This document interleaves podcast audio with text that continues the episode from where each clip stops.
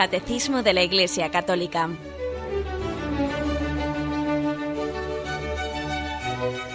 Un programa dirigido por Monseñor José Ignacio Munilla, Obispo de San Sebastián.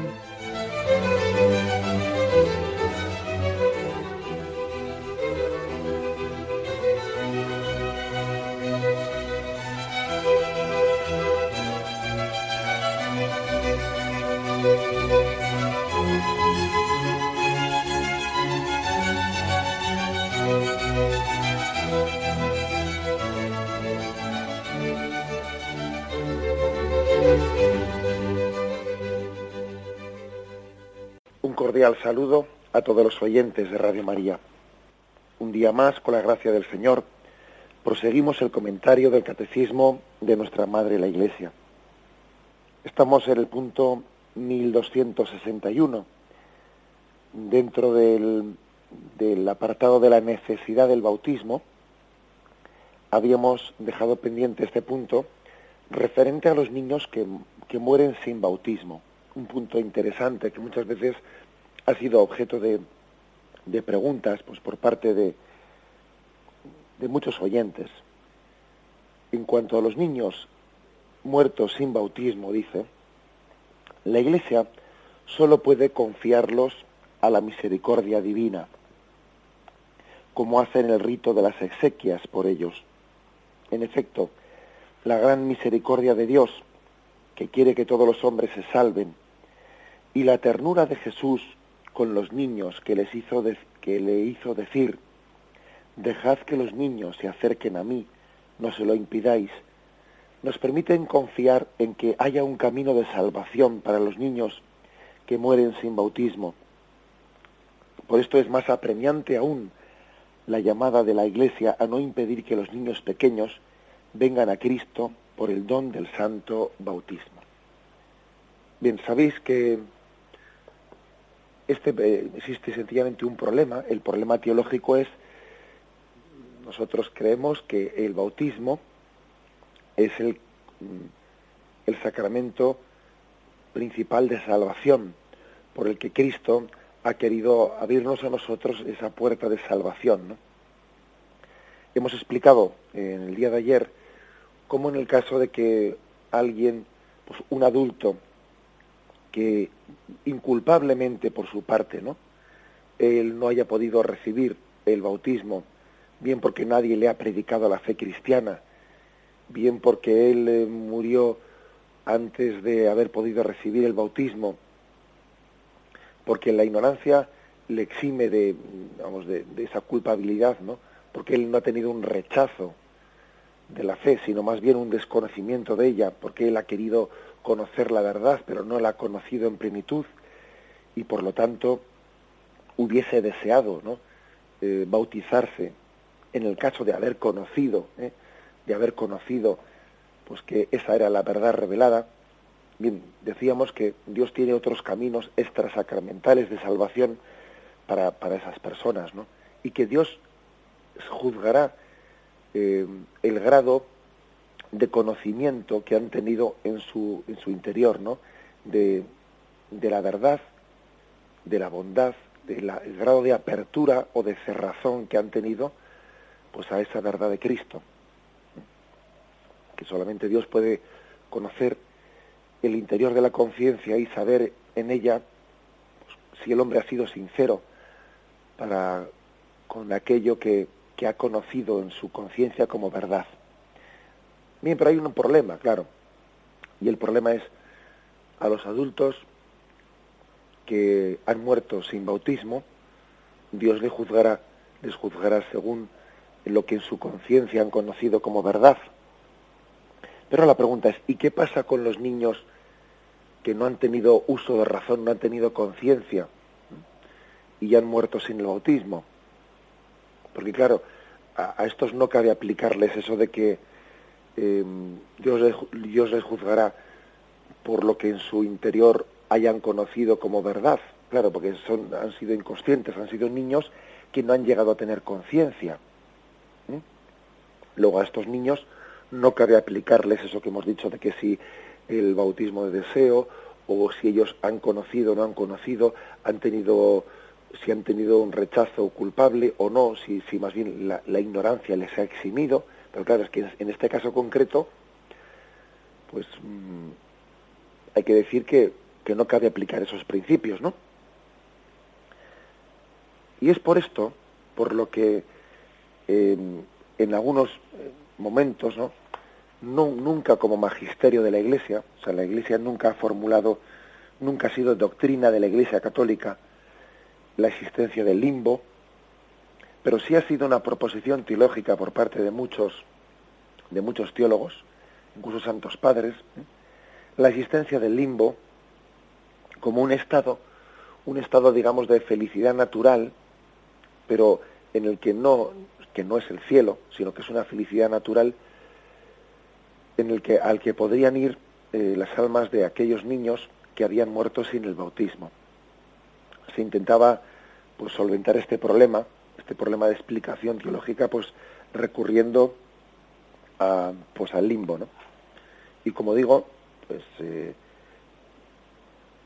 eh, ¿ha sido doctrina católica? No, no lo ha sido. Ha sido una proposición teológica, un, un, intento de explicación, pues de algunos teólogos. Eh, tal y como están hoy en día las cosas, em, se puede seguir creyendo en el limbo. Es un tema libre, ¿eh? es un tema libre en el que la Iglesia no se ha definido eh, dogmáticamente. Por lo tanto, si alguien cree en la existencia del limbo, está en su derecho.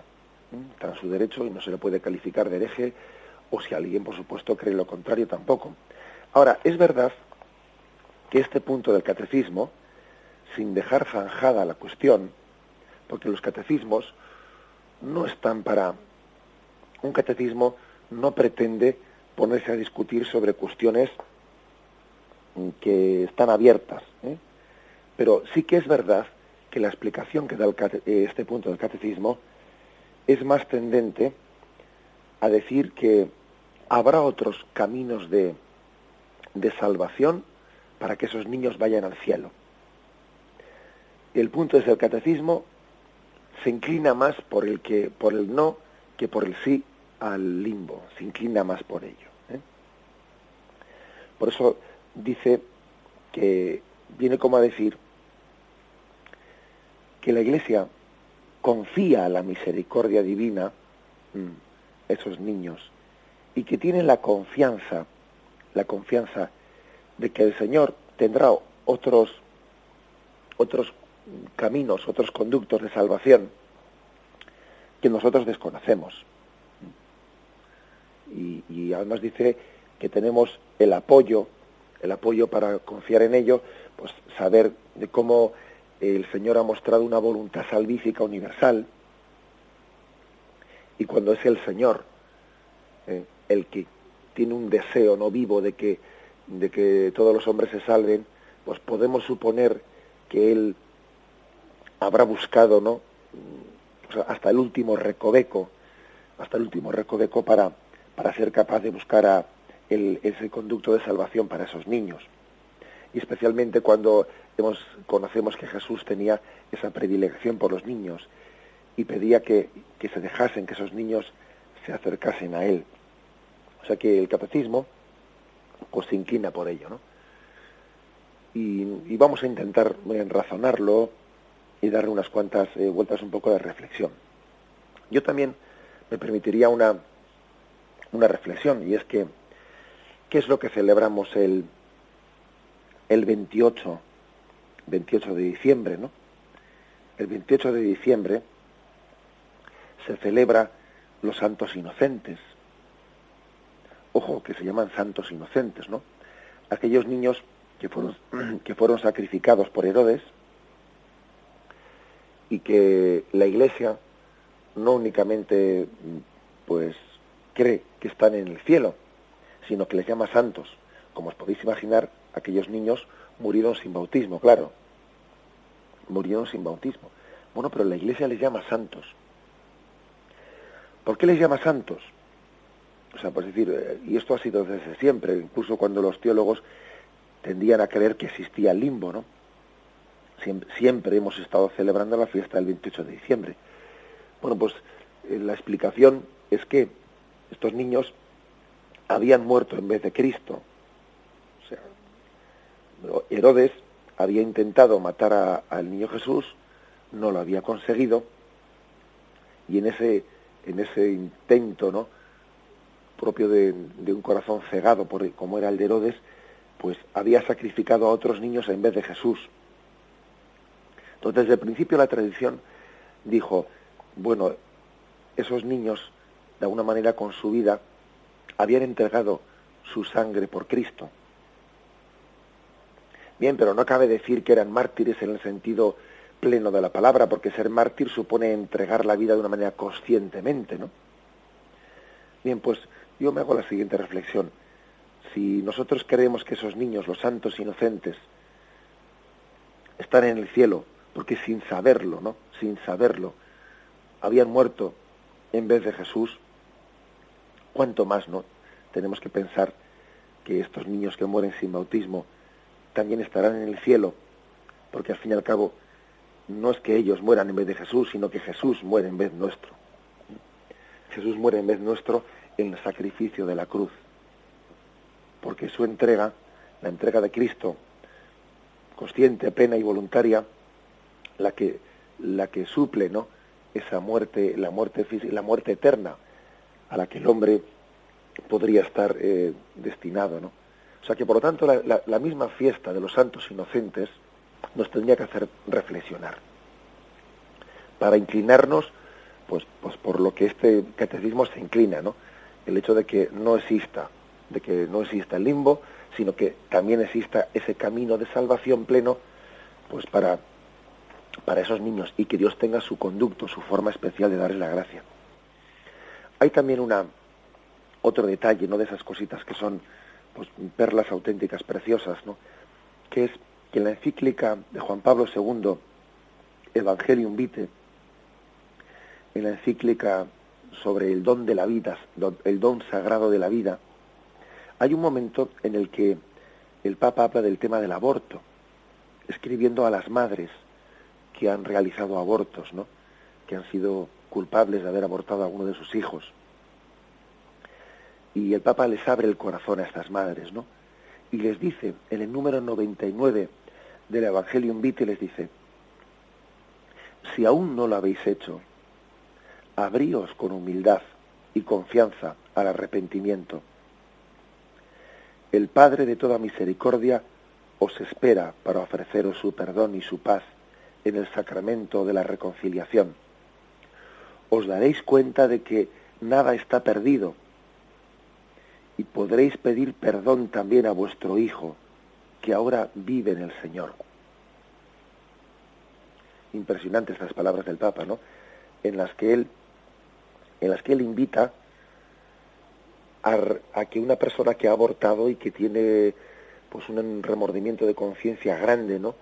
en su en su interior se dé cuenta de que para que la reconciliación sea plena para que esa pacificación interior sea sea auténtica pues tiene que pedirle perdón a Dios y tiene que pedirle perdón a su hijo que está en, que vive en el Señor, dice aquí Juan Pablo II, a vuestro Hijo que ahora vive en el Señor. O sea que aquí, aunque sea de rebote, aquí Juan Pablo II estaba afirmando que ese niño que está abortado vive en el Señor. Vivir en el Señor es una expresión sinónima a estar en el cielo. Vivir en el Señor no tiene otra explicación sino la de, estar en el cielo. Es hermosa esta, esta reflexión de Juan Pablo II, ¿no? Con mucha frecuencia las madres que han abortado suelen sufrir pues un síndrome mm, de auténtica depresión eh, después de haber abortado. No se perdonan a sí mismas, no se perdonan. Tienen una, una tendencia depresiva muy grande. Incluso han surgido iniciativas de, de apoyo entre de asistencia psicológica también de los grupos pro vida a las madres que han abortado, ayudándolas también ¿no? a, sanar, a ayudarles a saber arrepentirse, ¿no? Y difícilmente una madre que ha abortado y está arrepentida, pero no se perdona a sí mismo lo que ha hecho, difícilmente podrá hacerlo hasta que no le pida perdón a Dios, autor de la vida, y también a su hijo. A su hijo, pedirle perdón a su, al niño que abortó, que, vive en el Señor, como dice Juan Pablo II, que tenemos, tenemos derecho a pensar y, y, tenemos también los, los, suficientes indicios para pensar, ¿no? según la fe católica, que vive en el Señor. Nadie puede reconciliarse con sí mismo si no se reconcilia con Dios y si no se reconcilia también con el prójimo al que ha ofendido. Porque todo pecado, aparte de ser también como una ofensa, una falta de respeto para contigo mismo, primero ha sido una ofensa a Dios y luego ha sido una ofensa al prójimo. En el caso del aborto es muy claro. El pecado del aborto es un pecado, en primer lugar, contra Dios, autor de la vida, y un pecado contra ese niño, al cual Dios le había dado la vida y tenía derecho a vivir. Por eso la madre que ha abortado no será capaz de perdonarse a sí misma, de buscar paz, eh, mientras que no haya sido capaz de pedir perdón a Dios profundamente en el sacramento de la confesión y perdón a su hijo. Incluso yo he conocido, yo he conocido algún caso de alguna madre mm, que fruto de, de, ese remordimiento tremendo, ¿no? De, mm, después de haber abortado, pues que pasa el tiempo y, no es capaz de reconciliarse consigo misma, que incluso tiene hasta el, riesgo de buscar de una manera indebida como otro embarazo con cualquier persona, pues para querer tener un hijo para reparar lo, pues el aborto que cometió antes, ¿eh? hasta de una manera desequilibrada. Yo también he visto eso, ¿no? Y recuerdo haberle dicho, no, no, no, no busques eso, es decir, no, no busques un embarazo ahora fuera del matrimonio, eh, queriendo como en esa ansiedad, ¿no? Reparar, ¿no? Pues la, la vida que le negaste a aquel hijo. No hagas eso. Más bien, pide perdón a Dios profundamente por aquel hijo y pide perdón a tu hijo, ¿eh? aquel hijo a quien sacrificaste. Bien, como vemos, pues, esta intuición de Juan Pablo II, el Evangelio Invite, pues era, era muy, muy intuitiva, ¿no? Podréis pedir perdón a vuestro hijo que ahora vive en el Señor. ¿eh? Juan Pablo II se estaba inclinando claramente pues por, por, mm, por esa creencia firme en que también esos niños que han muerto sin bautismo están en el cielo. Bien, vamos a hacer una reflexión y continuamos enseguida.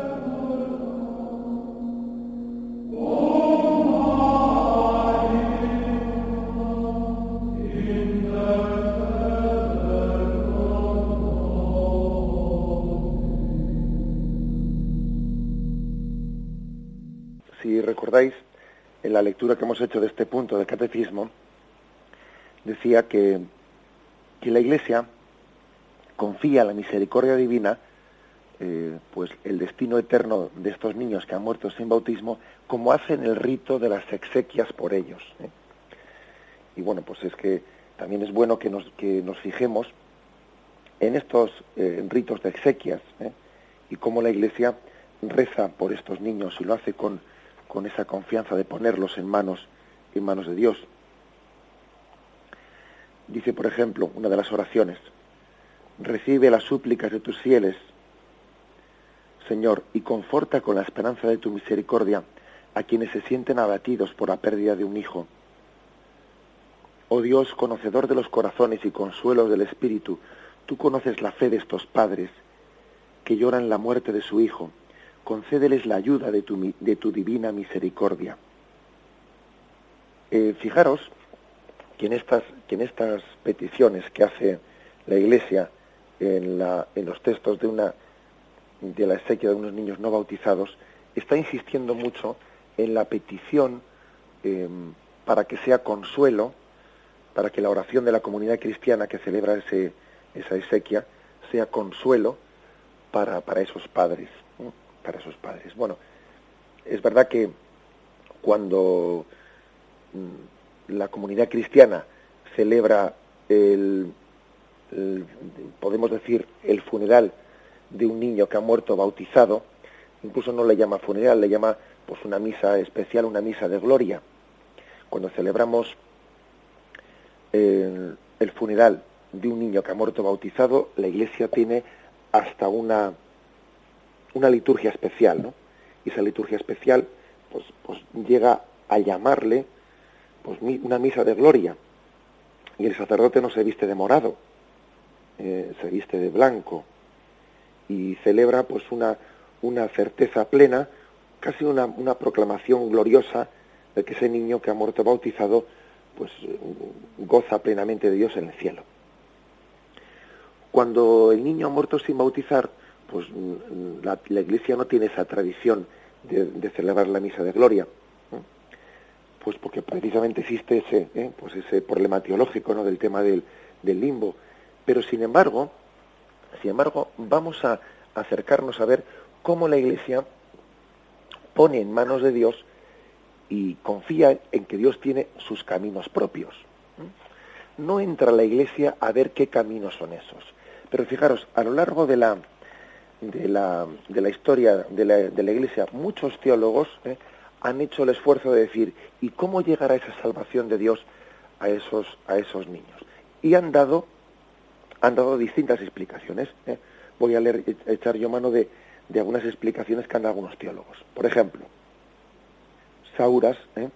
afirma que estos niños que han, muerto, que han muerto sin ser bautizados obtienen la gloria del cielo por el voto real del bautismo, es decir, porque existía, existía un voto, un deseo real de sus padres de haberles bautizado en caso de que hubiesen nacido. Otro autor, Baudés, eh, afirma otra cosa distinta. Afirma que estos niños obtienen la salvación en razón de la solidaridad con Cristo. Que a mí francamente me convence mucho más que la explicación anterior. ¿eh? En razón de la solidaridad con Cristo. Es decir, si los niños, si los niños, mm, los, inocentes, ¿no?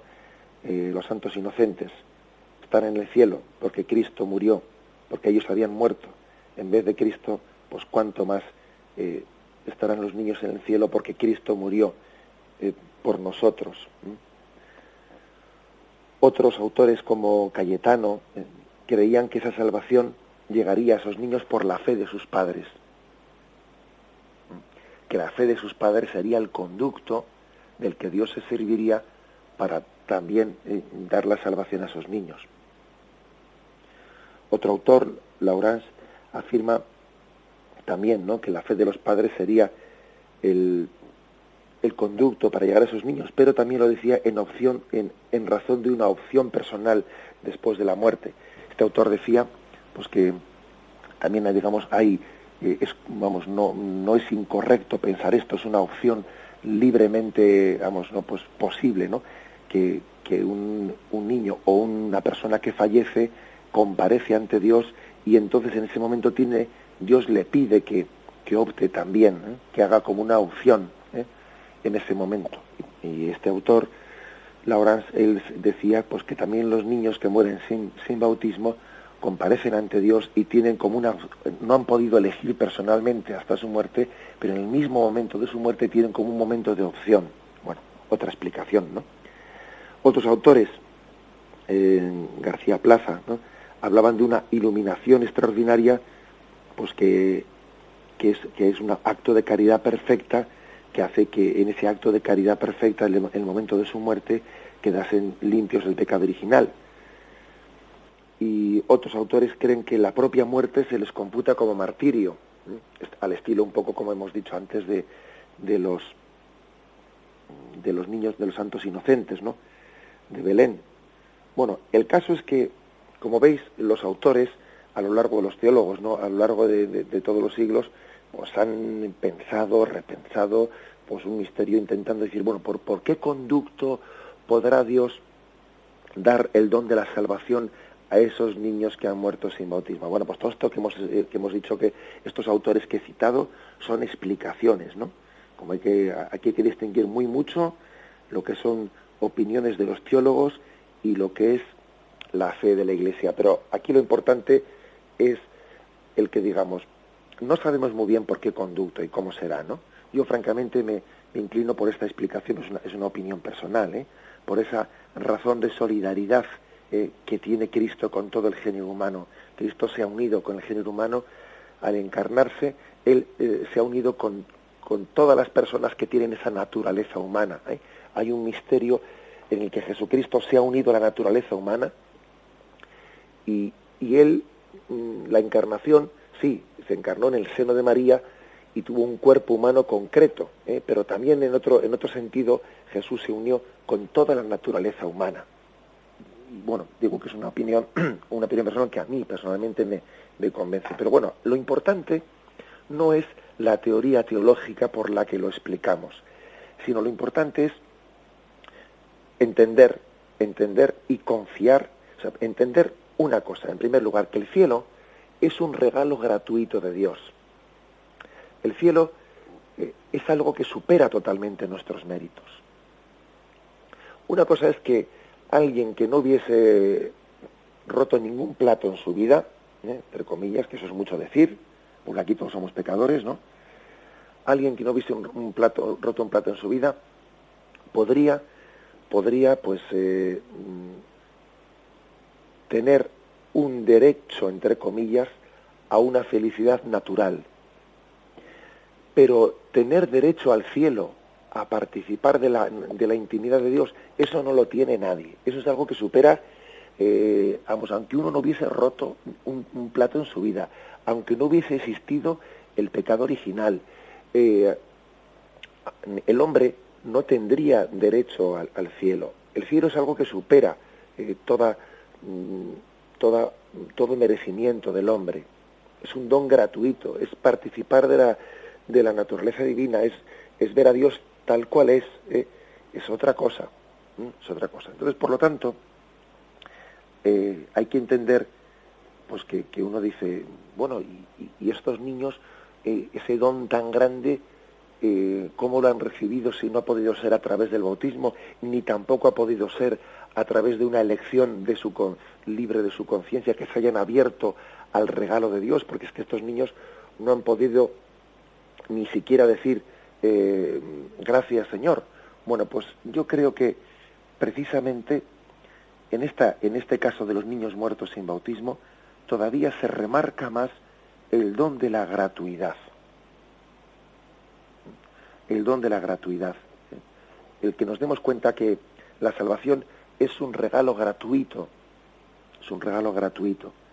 Aquello que dice el Salmo, abre la boca que te la llene, ¿eh? como cuando estamos con a un bebé, a un bebé que está en nuestros brazos, ¿no? Y le queremos casi engañar para que abra la boca y, le, en el fondo lo que queremos es pues meterle el biberón en la boca, ¿no? Y pues algo así es la salvación, es decir, la salvación es un don gratuito, no por el hecho de que el Señor eh, nos pida colaboración, nos pida fidelidad. No por eso debemos de olvidar en ningún momento que la salvación es un don gratuito. El tema de los niños que mueren eh, sin bautizarse y el hecho de que nosotros confiemos en que Dios tiene un don de salvación para con ellos y no han podido ni, ni en su conciencia elegir, pues en esta vida, en su conciencia elegir, pues eso remarca mucho a los a los que estamos, ¿no? A los que sí que podemos elegir en nuestra en nuestra conciencia y optar y abrirnos o rechazar, nos tiene que hacer entender muy mucho que la salvación es un don totalmente gratuito, que no se nos tiene que subir nunca a la cabeza el don de la salvación pensando en que yo por mis méritos o no sé qué, ¿no? Que el mismo la misma capacidad de merecer que tenemos aquí ya es un don de Dios, ya es un regalo de Dios. Hasta el poder merecer es un regalo gratuito de Dios. ¿eh? O sea que nos debería de servir mucho esta reflexión de, de lo que es la, la salvación ofrecida a los niños que murieron sin bautizarse para ser eternamente agradecidos, para ser humildes, humildes ante Dios, ¿no? Y, repetir muchas veces en nuestro interior, Señor, por pura bondad, por pura gracia, por puro amor, por pura misericordia, ¿no? Me ofreces la salvación. Es, bueno que veamos el caso de estos niños para nosotros hacer esa reflexión de gratitud. Bien, lo meditamos brevemente y continuamos enseguida.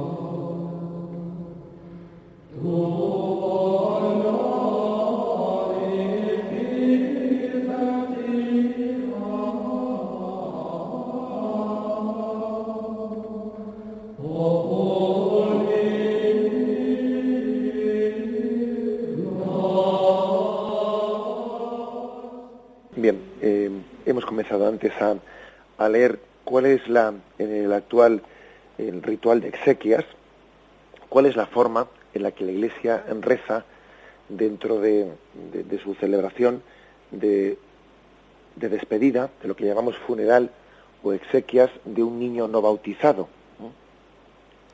Bien, pues fijaros, comienza en, en el domicilio, cuando va el sacerdote a buscar eh, el cadáver del niño al domicilio, si es que es así, que muchas veces hoy en día pues ya sabemos que, que las cosas eh, son distintas porque mucha, muy poca gente muere en su domicilio, pero bueno, ¿eh? allí se hace la siguiente munición. Recibe las súplicas de tus fieles, Señor, conforta a quienes sienten la prueba de la pérdida de este, de este hijo. Y luego añade, queridos padres, Hemos venido aquí a vuestra casa para rodearos con nuestro afecto y para compartir el dolor grande que sentís por la pérdida de vuestro hijo. Resulta realmente difícil aunar el inicio de una vida con este fin brusco, pero aunque no comprendamos los caminos de Dios, sabemos que Él continúa amándonos. Nos ponemos en sus manos, que el Dios de todo consuelo, os conforte en esta hora difícil. Oremos pues por ellos eh, y, por, y porque la misericordia infinita de Dios creemos que habrá sido conducto para que Dios los haya acogido en sus brazos, como acogía Jesús a los niños que se acercaban a Él. Oremos pues por ellos y pidamos que el Señor mismo sea su fuerza. O sea, como veis, la Iglesia encomienda a esa misericordia de Dios porque confiamos, ¿no? Confiamos en que Dios los, los acoge. El, el rito, mm, leo también otras, otras oraciones más, ¿no? Que, el, que la Iglesia celebra en, mm, en este caso de exequias. Dice también cuando se hace en la, en la Iglesia, la celebración que hoy nos congrega junto a estos padres nos sume en un dolor y también en una esperanza, nos congrega en una esperanza. Este pequeño no necesita ciertamente de nuestra plegaria, pues esperamos que Dios, en su inmensa misericordia, lo habrá acogido ya en sus brazos, como acogía Jesús a los niños que se acercaban a él. Padre sí necesita nuestra plegaria, nuestro consuelo, nuestro gozo. Oremos pues por ellos y pidamos al Señor que Él mismo sea su fuerza en la hora difícil. ¿Veis? Como veis en esta, eh, eh, en esta oración que se hace en la, en la, en la iglesia, se llega a decir eh, con atrevimiento que estos niños no necesitan de nuestra plegaria. O sea, se dice casi de una manera, no sin casi, de una manera equivalente a, a los niños que han muerto bautizados. Por lo tanto, la Iglesia confía en, esa, en ese conducto extrasacramental para que también los niños que han muerto sin bautismo reciban el don de Dios. Insiste, ¿eh? insiste esta exequia de los niños que han muerto sin bautismo, insiste mucho en el consuelo de los padres, ¿eh? porque es verdad que, bueno, pues que para los padres que han vivido con un con un gozo tremendo y una esperanza tremenda, pues el, el embarazo, pues el momento de la muerte de un niño pues es muy duro. Y también incluso a veces suele ser muy duro pues el cierto desconsuelo de que haya muerto sin bautizarse, porque también el, el, mismo hecho del bautismo pues es un consuelo, ¿no? Un consuelo para los padres. Y, fijaros que en, la, en las oraciones, eh, propiamente, ¿qué es lo que se pide? Recibe la súplica de tus fieles y conforta con la esperanza de tu misericordia a quienes se sienten abatidos por la pérdida de su, de su hijo. Es decir, la oración se dirige principalmente para los padres y se pide que eh, sean confortados con la esperanza de esa misericordia de Dios para con sus hijos, ¿eh? que, les, que es, ese abatimiento que tienen por la muerte de su hijo sea compensado eh, con la esperanza de que la misericordia de Dios se va a desbordar en ese niño aunque haya muerto pues sin, sin el bautismo. ¿no? Dice la otra, otra, la otra oración alternativa, oh Dios conocedor de los corazones y consuelo del Espíritu, tú conoces la fe de estos padres, dales el consuelo de creer que el Hijo cuya muerte lloran está en manos de tu misericordia. Dales el consuelo de creer. Aquí no se trata de un falso consuelo, eh, sino de un verdadero consuelo. ¿eh? Porque a veces la palabra consuelo pues eh, tiene otro, otro matiz, ¿no? Aquí el que no se consuela es porque no quiere, decimos. Y parece que entonces el consuelo es un falso consuelo. No, no. Aquí la petición es un verdadero consuelo. Dale a estos padres eh, el consuelo de que ese hijo cuya muerte lloran está en manos de tu misericordia, está en manos de la bondad divina, ¿no? O sea, fijaros de nuevo, por lo tanto, lo que estamos, mm, eh, o sea, cómo la Iglesia reza, ¿no? Eh, es verdad que no hace una, una, una liturgia de, de gloria, ¿eh? como lo hace en el caso de la muerte de un niño bautizado, es verdad. Pero, sin embargo, mm, cree confía, ¿eh? confía plenamente en ese niño a la misericordia divina y confía pues en que Dios tiene otros caminos, otros caminos de salvación. Leo también alguna, alguna oración más. Oh Dios, Padre bueno y justo, inclinándonos humildemente ante el misterio de unos designios que no comprendemos, te pedimos que escuches nuestras súplicas ilumines las tinieblas en que nos sume el dolor y nos concedas vivir eternamente contigo y con él y con este niño en la felicidad de tu reino. O sea, la Iglesia dice, acompaña el dolor de los padres y pide que nos conceda vivir eternamente en el cielo con Dios y con ese niño. Yo creo que esto es bastante claro, ¿eh? bastante claro lo que está pidiendo la Iglesia aquí. Está pidiendo ese don y creo que, bueno, pues, pues como hemos dicho, es un tema que no está definido dogmáticamente, ¿no? Pero también se dice eso de lex orandi, lex credendi, es decir, aquello que la Iglesia ora es lo que la Iglesia cree. Si como vemos la Iglesia en la liturgia está orando y pidiendo estar en el cielo, que estemos en el cielo junto con Dios y con ese niño que ha muerto sin bautizarse, si lo ora es porque lo cree. Si hace esa oración, pues esa oración confiada es porque tiene eh, pues una, una fe en que ello es así, ello es posible por la misericordia, por la misericordia divina. En el momento de llegar al cementerio, pues pasa algo por el estilo, dice, dice esta oración, esta munición. Hermanos, confiados en que este niño está en las manos de Dios, que ama infinitamente todo cuanto Él mismo ha creado, en este momento en que el cuerpo de este pequeño va a ser llevado al sepulcro, pidamos a Dios que conceda a sus padres y familiares la fortaleza necesaria para sobrellevar cristianamente su dolor. Todos oran un momento de silencio y a continuación se añade la siguiente oración. Se, se omite la aspersión del cuerpo. ¿Por qué se omite la aspersión del cuerpo? Pues porque como el niño no ha sido bautizado, no tiene sentido que se le esté asperjando con el agua bendita, porque el agua bendita no hace sino evocar, recordar el bautismo. Entonces, en el rito de los niños que han muerto sin bautizarse se suele omitir la aspersión con el agua, porque, bueno, porque sería un rito que no tendría ese significado entonces, ¿no? No, estaría evocando, no estaría recordando el bautismo con el que fue con el que fue mm, consagrado como hijo, ¿no? Bueno, entonces se omite eso, pero se sigue pidiendo lo mismo se sigue pidiendo lo mismo.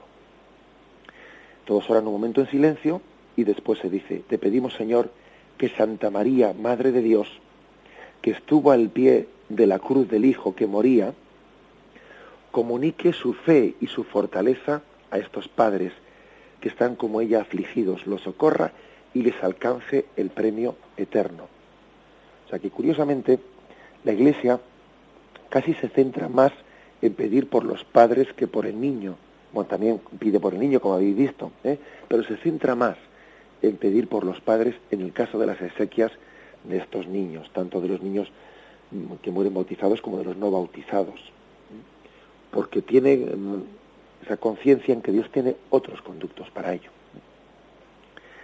Bien, tenemos el tiempo cumplido. ¿eh? Hemos explicado hoy, nos hemos centrado únicamente en este punto, ¿eh? en el punto 1261. Bien, tenemos ya la hora cumplida. Me despido con la bendición de Dios Todopoderoso. Padre, Hijo y Espíritu Santo, descienda sobre vosotros. Alabado sea Jesucristo.